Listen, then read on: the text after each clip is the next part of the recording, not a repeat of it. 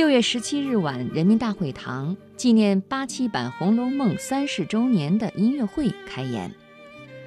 枉凝眉第一个音符飘出，座无虚席的现场立即响起了掌声和抽泣声。台上的演员们年华老矣，容颜不在，原唱陈丽的嗓音中带着明显的干涩和紧张。但是因为隔了遥远的三十年，一切都可以被原谅。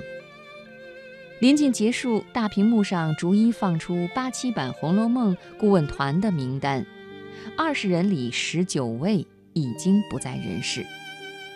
掌声弱了下去。对如今的观众来说，这些名字都太遥远、太陌生。八七版《红楼梦》已经成为一个符号。今天的人物故事，我们就来说一说八七红楼幕后大师们的故事。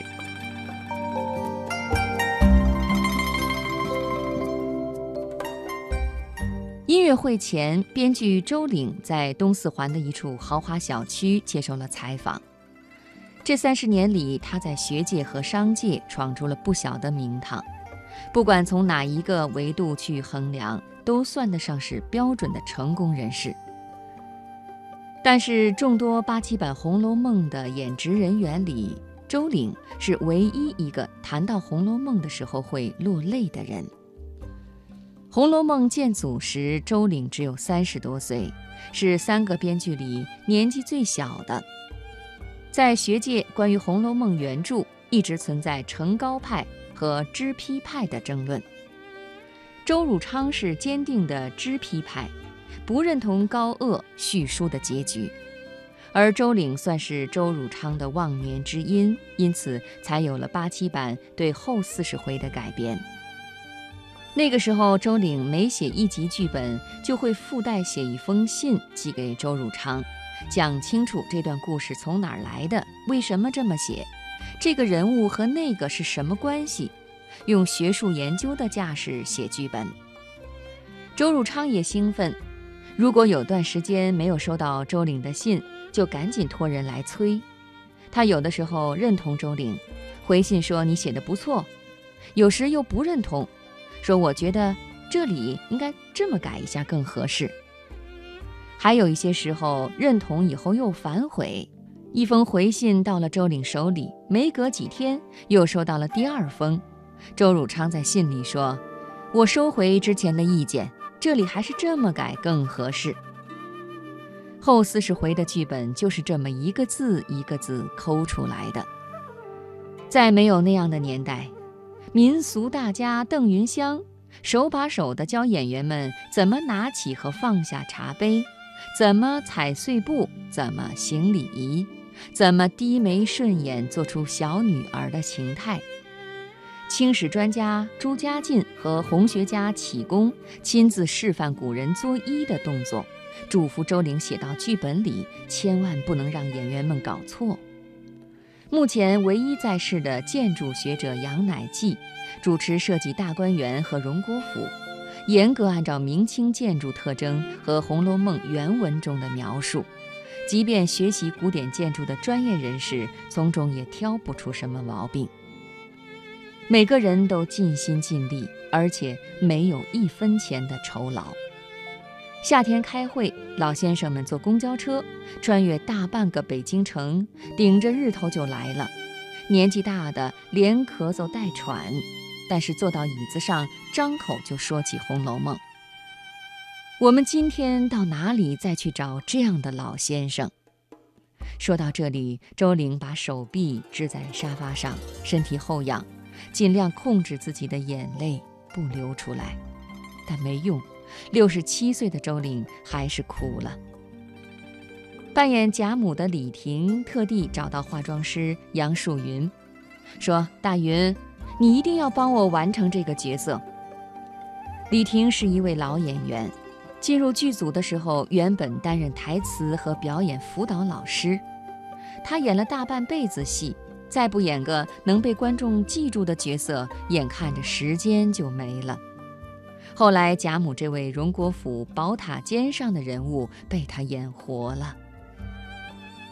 顾问沈从文会嘱咐化妆师杨树云，去看故宫珍藏的《雍正十二妃》，他指着出版物中的第七幅，说第七妃很像王熙凤，这才有了神仙妃子的妆容。隔着三十年的遥远时空，回望旧日的时代背景，八七版《红楼梦》生于大师尚未远走，人心尚有敬畏的八十年代。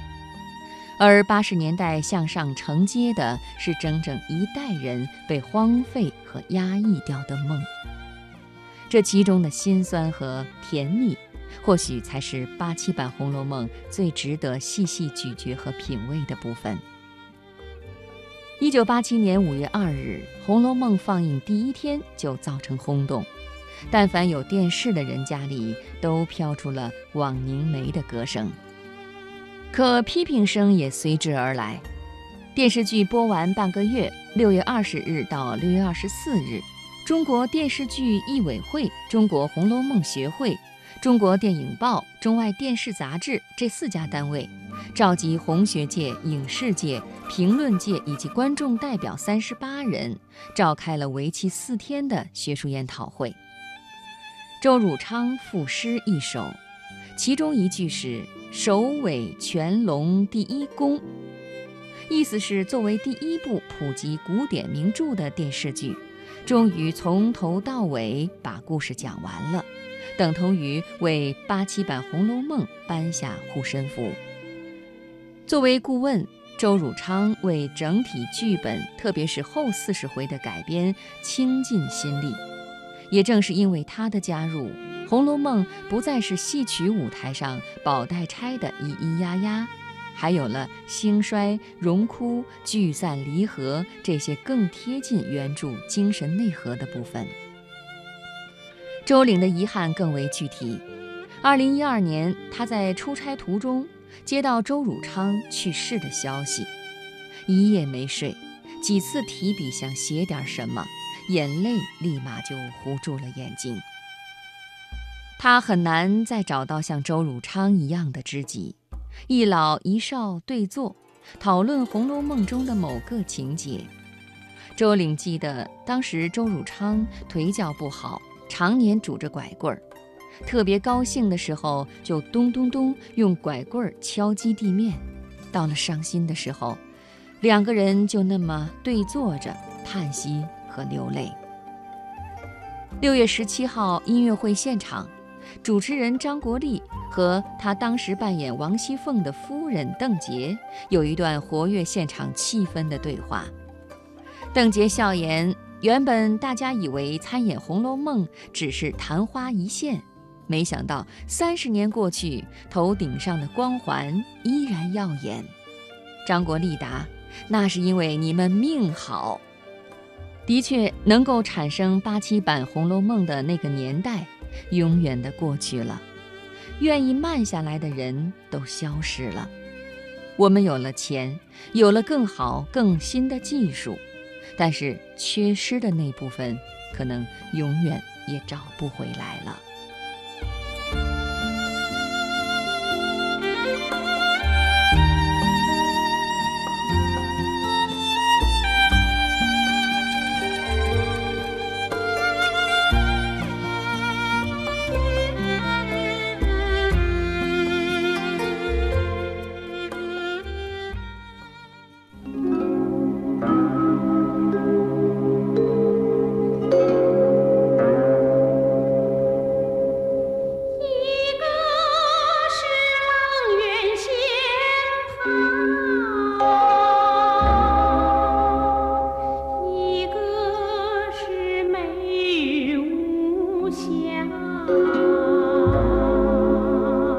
若说没奇缘，今生偏又遇着他。若说